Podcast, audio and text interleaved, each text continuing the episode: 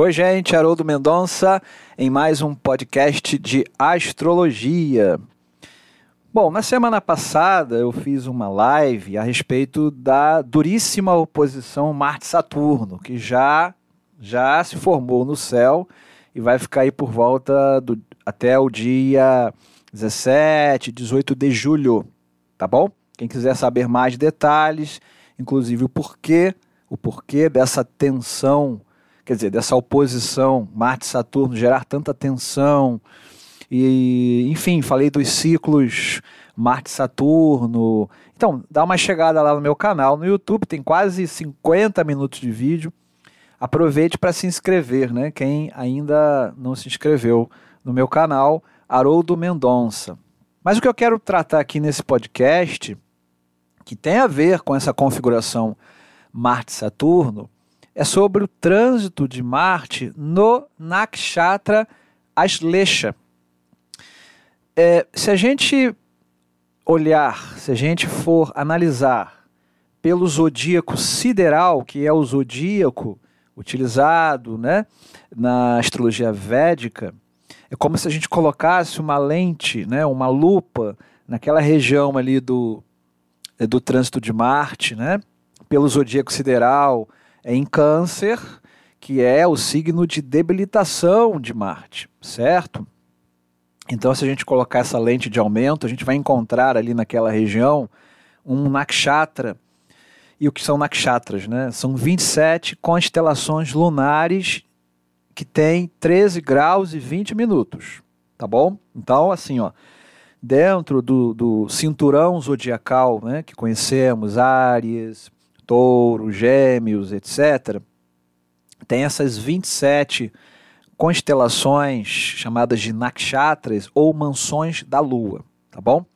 Então, ali no finalzinho, na verdade no finalzinho não, começando em 16 graus e 40 minutos de câncer até 30 graus de câncer pelo zodíaco sideral, é, tem essa região, né, ela é chamada de Ashlesha, tá? Ashlesha pela, pela astrologia hindu, né, astrologia védica.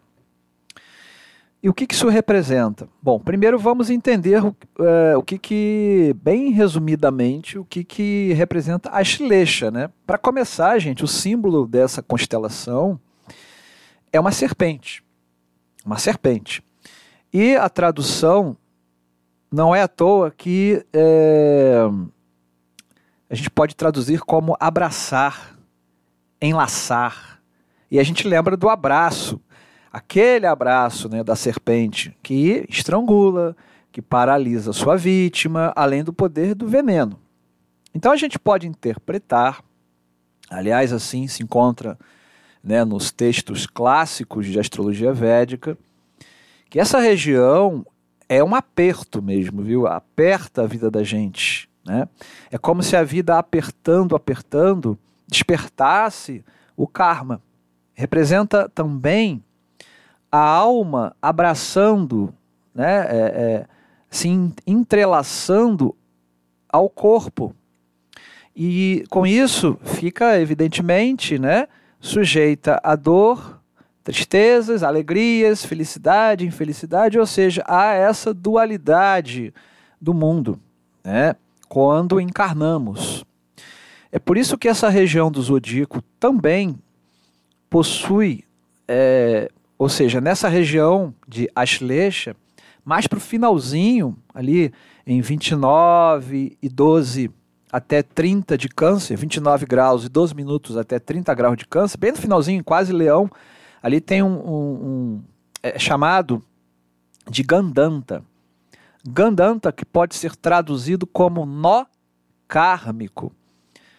Então, assim, o destino, né, que nasce de nossas próprias ações em vidas anteriores e nesta vida também, né, muitas das vezes se, se, se manifesta com maior intensidade quando a gente tem planetas nessa região do zodíaco sideral, tá? É claro que aqui eu estou falando bem no geral, porque o ideal é a gente olhar no nosso mapa se a gente tem planetas em Ashleisha. especialmente o Sol, a Lua, o Lagna. Lagna é o ascendente, tá? É, repetindo, entre, tre, é, entre, desculpa, 16 e 40 e 30 de câncer. Entre 16 e 40 minutos, 16 graus e 40 minutos até 30 graus de câncer. Quase ali a metade do signo de câncer pelo zodíaco sideral. Entenderam? Agora, é, isso para a gente olhar no mapa, né? Agora, no geral, coletivamente, planetas transitando nessa região, que é o caso aqui que eu estou tratando nesse podcast, né? Marte transitando nessa região do céu, acaba trazendo uh, de forma visceral processos antes inconscientes para que exatamente se tornando conscientes a gente enxergue as nossas fraquezas, as nossas dores e sair para que a gente possa aprender a lidar com elas. Esse é o maior objetivo de Ashleisha e é muitas das vezes por aí que muitas pessoas alcançam um entendimento maior sobre a vida, buscam a espiritualização, infelizmente através da dor, né? Então, gente, Marte transitando em Ashleisha, né? É, vai ativar possibilidades, às vezes dificílimas, mas ao mesmo tempo é, situações é, preciosíssimas também para que a gente possa se conhecer. Então não é realmente um trânsito fácil, né? É só a gente lembrar do papel de Marte, né? É, e isso vai incomodar bastante muitos de nós. Aí depende do mapa astrológico e mais, né?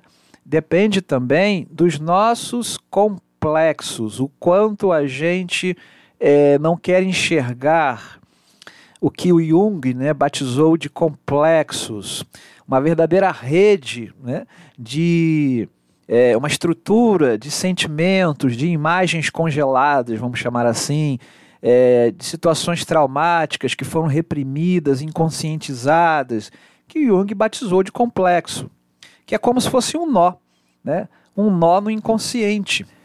E enquanto não for desatado esse nó, a gente sofre. Né? Então, os complexos podem ser entendidos como se fosse um nó nó de sentimentos e crenças, enfim, e que precisam vir à tona, né, para que a gente possa é, exatamente entender e mudar através de uma aceitação consciente, até porque a gente precisa fazer primeiro é, essa identificação, né?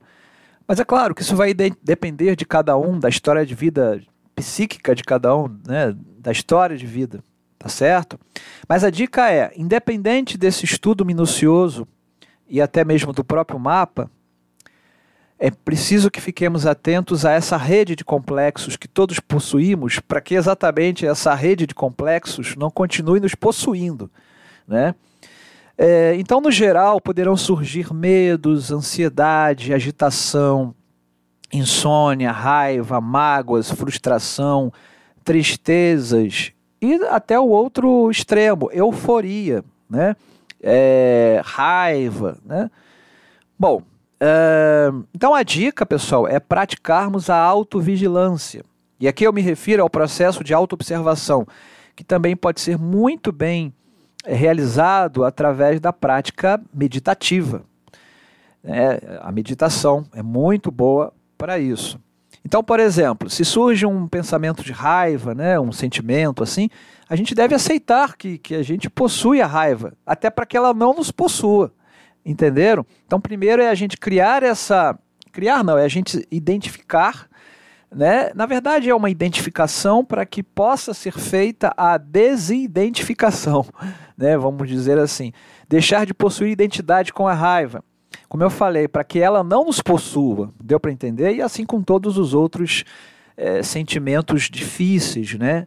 É, mas não fechemos é, os olhos, o coração e o entendimento para que a gente possa mudar isso, né? Portanto, pessoal, o trânsito de Marte por Ashleisha, esse ponto do céu que eu já expliquei, é um nakshatra, entre outras coisas, porque isso é muito complexo, né? Pode ativar Aliás, a palavra surgiu de novo. Né? Ativar essa rede de complexos do in, no inconsciente. Mas não fechemos os olhos a isso. Muito pelo contrário. Tá bom? Bom, gente, é isso. É, foi mais um podcast. Quero aproveitar, convidar vocês para o dia 3 de julho, 17 horas, o meu webinário gratuito de astrologia védica. 3 de julho, 17 horas. É, o link se encontra no meu canal. No meu canal, não, no meu Instagram. Então, no meu perfil do Instagram tem lá o link para inscrição para este webinário. O meu, o meu perfil, o meu Instagram é astrólogo H Mendonca, astrólogo H Mendonca. E tem mais, eu vou dar duas aulas gratuitas, uma do curso de interpretação de mapa astral pelo zodíaco tropical, aí é, é astrologia ocidental, e técnicas de previsão, dias 6 e 8 de julho. Também os links se encontram no meu é, perfil lá no, no Instagram. Tá bom, pessoal? Eu sou Haroldo Mendonça, astrólogo, terapeuta floral. Espero que tenham gostado, tenham curtido. Beijo na alma e até a próxima.